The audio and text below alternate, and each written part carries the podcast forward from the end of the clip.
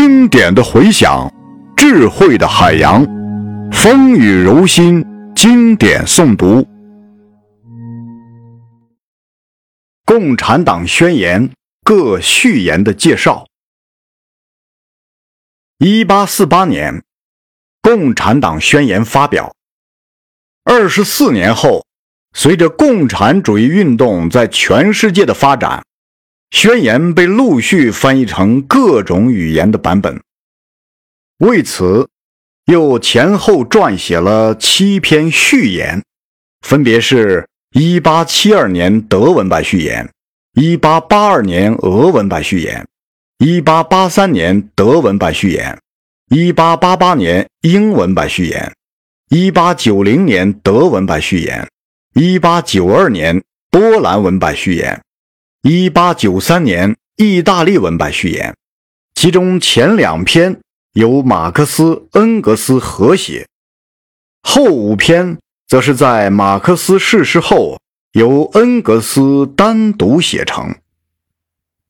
这七篇序言的时间跨度又长达二十多年，可见《共产党宣言》在世界各地拥有大量的读者。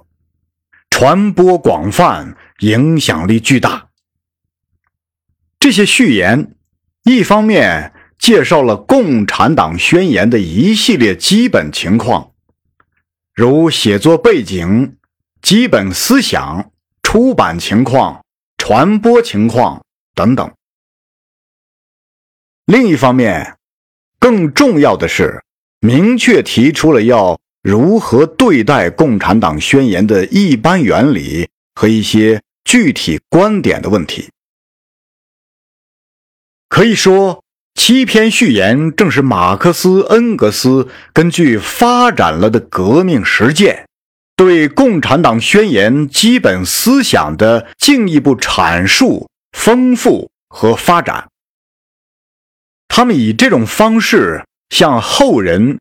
说明了一个简单而又深刻的道理：马克思主义的整个世界观不是教义，而是方法。